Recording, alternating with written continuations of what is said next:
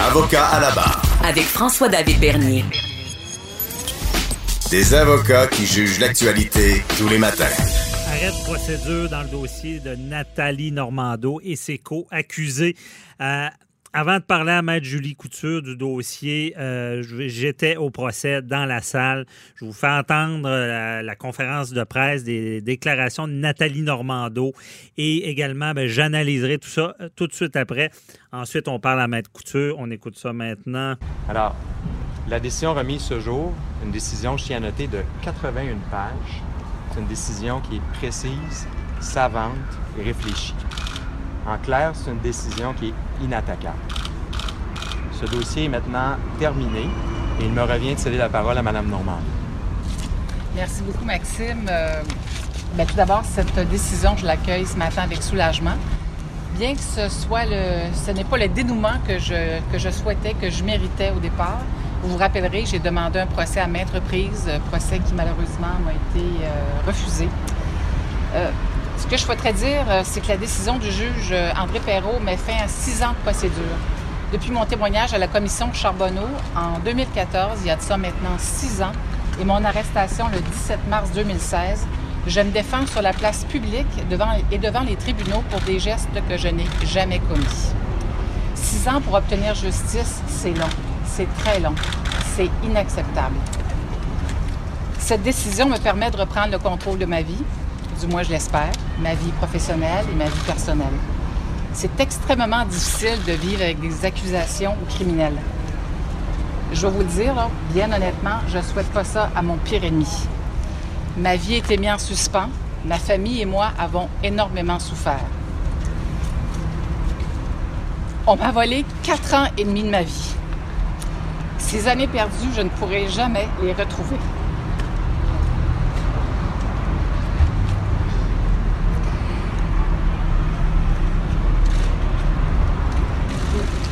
Elle est très émotive à ce Dès le jour de mon arrestation, mon avocat a affirmé que cette histoire avec la justice n'aurait jamais dû avoir de commencement. Ça aura pris quatre ans et demi pour lui donner raison. Jamais je n'aurais dû être accusé. Jamais. En terminant, vous me permettrez de remercier tous ceux et celles qui m'ont soutenu durant cette difficile épreuve. Tout d'abord, les membres de ma famille, mon père en CHSLD, ma mère, mes amis, Steve, mon amoureux, les gens du public que je croisais dans la rue, à la pharmacie, à l'épicerie, qui souvent me disaient Madame Normando, lâchez pas, continuez, tenez-vous debout, on est fiers de vous. Euh, l'équipe qui m'a accompagnée, bien sûr, euh, Maître Marie-Laurence Payne, Maître Ariane euh, Gagnon-Rock et celui qui a piloté le dossier avec brio avec conviction, détermination, Maître Maxime Roy. Merci, Maxime. Merci. Voilà. Merci. Madame Normando? Oui. Il y a quand même une possibilité euh, d'appel pour le DPCP. Oui.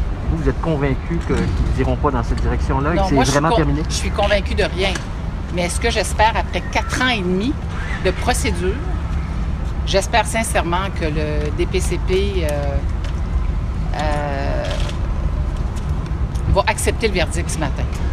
Le juge l'a dit, que ce soit 18 ou 18 mois ou 30 mois, euh, le délai déraisonnable aurait été le même.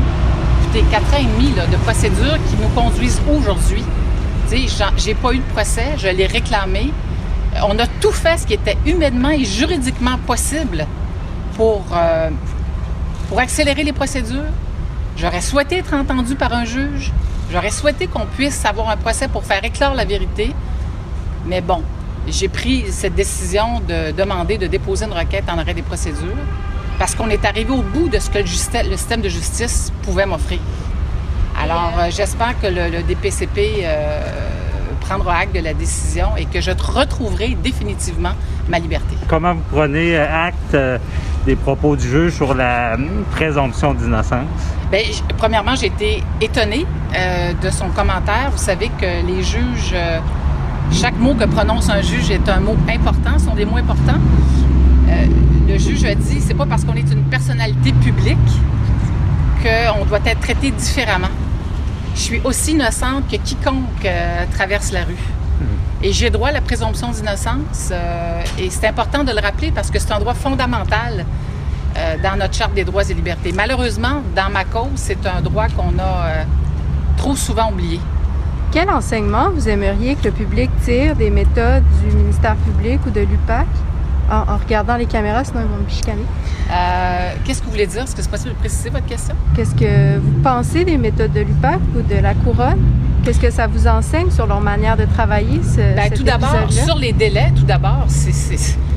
Écoutez, humainement parlant, c'est totalement, mais totalement inacceptable que j'ai attendu quatre ans et demi avant d'obtenir justice. La, Cour suprême euh, a donné des directives claires quant aux délais qui doivent être respectés pour obtenir un procès et malgré, malgré la décision de la Cour suprême, euh, on s'est foutu royalement euh, des délais en question. Et moi, j'ai déposé une multitude de gestes pour obtenir un procès, pour accélérer les procédures. Puis à chaque fois, je me suis fait dire non. À chaque fois, les portes se sont fermées. Puis à un moment donné, tu dis, ben oui, mais elle est où la justice? Elle est où la justice? Bon, vous avez entendu euh, l'avocat euh, maître Maxime Roy de Nathalie Normando qui s'est adressé euh, à la presse et, Nathalie Normando qui, qui s'adresse. je vais vous dire J'étais dans la salle de cours euh, ce matin, puis euh, toute qu'une nouvelle, c'est une bombe. Euh, j'ai suivi ce procès-là depuis le débui et je vous dis, on s'attendait à ce que ça arrive. On se rappelle que dans le dossier Tana Balasigam, ça c'est un meurtrier présumé qui avait été libéré. Que je vais vous dire, la justice ne rit plus avec les délais euh, judiciaire quand on dépasse les délais. Dans ce cas-là, euh, c'était 18 mois au départ. Et euh, le juge, dans sa décision, a dit que même si ça avait été 30 mois, il y aurait quand même fait un arrêt des procédures. Et j'ai posé une question à Nathalie Normando très importante comment elle recevait les commentaires du juge sur la présomption d'innocence parce qu'en cours le, juge quand on est arrivé euh, ça a été assez vite le juge a dit ben euh, je vais euh, aller tout de suite aux conclusions. Il a déclaré l'arrêt des procédures. Évidemment, on a vu des sourires, des j'ai vu des gens pleurer après tant d'années, évidemment. Et le, juge a, rappelé rapidement que ces gens-là étaient aussi innocents que n'importe qui qu'on croise dans la rue. ça, c'est le gros point. Et il a aussi dit que ce qu'il avait vécu sur la place publique, le bûcher de la place publique, c'était euh, plus, plus important, plus grave que si même il avait subi un procès et qu'il avait été, par exemple, condamné avec une sentence. Ben, ce qu'ils ont vécu, toutes ces années-là, parce qu'on parle de quatre ans et demi euh, de procédure, et Nathalie Normando rappelle que du moment qu'elle a été visée, c'est six ans qu'elle a parlé à l'UPAC, elle s'est expliquée. Et là, toute la question, est-ce que euh, est-ce qu'il y aurait le DPCP est-ce qu'ils ont pris une bouchée trop grosse, comme ils ont fait avec Shark, il y a eu des, des, des, des, euh, arrêts de procédure? Est-ce qu'on a trop voulu, suite à cette commission Charbonneau-là, trouver des coupables? Est-ce que c'était une chasse aux sorcières? Comment ça on accuse quand le dossier n'était pas finalisé, ficelé? Parce que maintenant, en 2020, avant d'accuser, on s'assure que l'enquête policière est terminée, puis on a tous les éléments. Et aussi sachant que euh, ces personnes-là sont dans le public. Donc, ce qu'ils vont vivre, c'est vraiment euh, très important. Donc, on, on peut pas, on peut pas euh, faire fi des conséquences d'accuser quelqu'un qui est dans la place publique. On peut pas dire c'est la même chose que quelqu'un qui est dans son salon. Donc, dans ce dossier-là, c'est ce qui est important. Il est important. Là, on rappelle, c'est pas fini non plus. Il y a 30 jours. 30 jours pour euh, porter tout ça en appel.